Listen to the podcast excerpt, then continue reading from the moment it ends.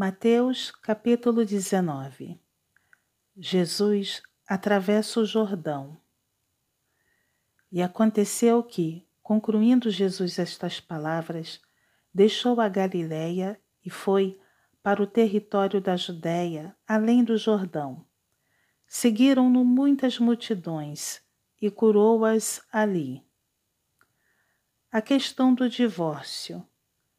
Vieram a ele alguns fariseus e o experimentavam, perguntando: É lícito ao marido repudiar sua mulher por qualquer motivo? Então respondeu ele: Não tendes lido que o Criador, desde o princípio, os fez homem e mulher, e que disse: Por esta causa deixará o homem pai e mãe, e se unirá à sua mulher, tornando-se os dois uma só carne, de modo que já não são mais dois, porém uma só carne. Portanto, o que Deus ajuntou, não o separe o homem. Replicaram-lhe: Por que mandou então Moisés dar carta de divórcio e repudiar? Respondeu-lhes Jesus: Por causa da dureza do vosso coração é que Moisés vos permitiu repudiar vossa mulher. Entretanto, não foi assim desde o princípio.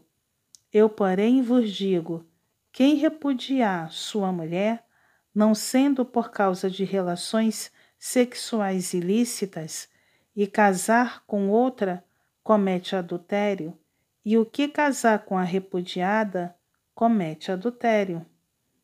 Disseram-lhe os discípulos: se essa é a condição do homem relativamente à sua mulher, não convém casar. Jesus, porém, lhes respondeu: Nem todos são aptos para receber este conceito, mas apenas aqueles a quem é dado. Porque há eunucos de nascença, há outros a quem os homens fizeram tais, e há outros que a si mesmos se fizeram eunucos por causa do reino dos céus.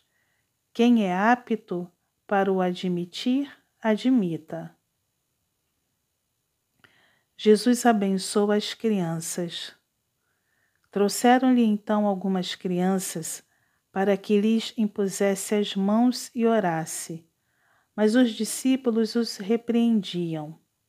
Jesus, porém, disse: Deixai os pequeninos, não os embaraceis de vir a mim, porque dos tais é o reino dos céus.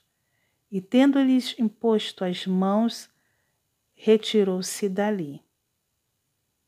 O jovem rico.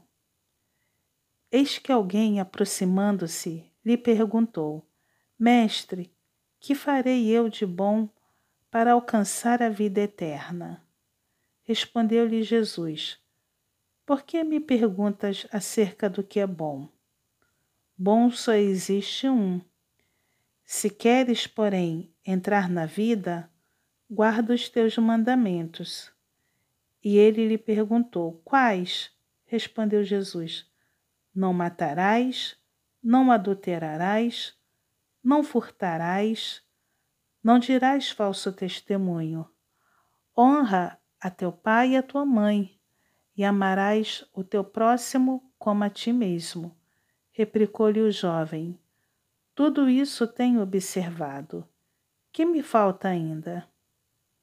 Disse-lhe Jesus: Se queres ser perfeito, vai, vende os teus bens, dá aos pobres e terás um tesouro no céu. Depois vem e segue-me. Tendo, porém, o jovem ouvido esta palavra, retirou-se triste, por ser dono de muitas propriedades. O perigo das riquezas. Então disse Jesus a seus discípulos: Em verdade vos digo que um rico dificilmente entrará no reino dos céus.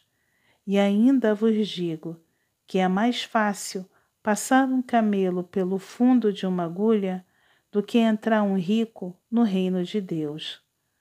Ouvindo isto, os discípulos ficaram grandemente maravilhados e disseram: Sendo assim, quem pode ser salvo? Jesus, fitando neles o olhar, disse-lhes: Isto é impossível aos homens, mas para Deus tudo é possível. Então lhe falou Pedro: Eis que nós tudo deixamos e te seguimos. Que será, pois, de nós? Jesus lhes respondeu: Em verdade, vos digo que vós, os que me seguistes, quando na regeneração o Filho do Homem se assentar no trono da sua glória, também vos assentareis em doze tronos para julgar as doze tribos de Israel. E todo aquele que tiver deixado casas, ou irmãos, ou irmãs, ou pai, ou mãe, ou mulher, ou filhos, ou campos, por causa do meu nome, receberá muitas vezes mais e herdará a vida eterna. Porém, muitos primeiros serão últimos, e os últimos primeiros.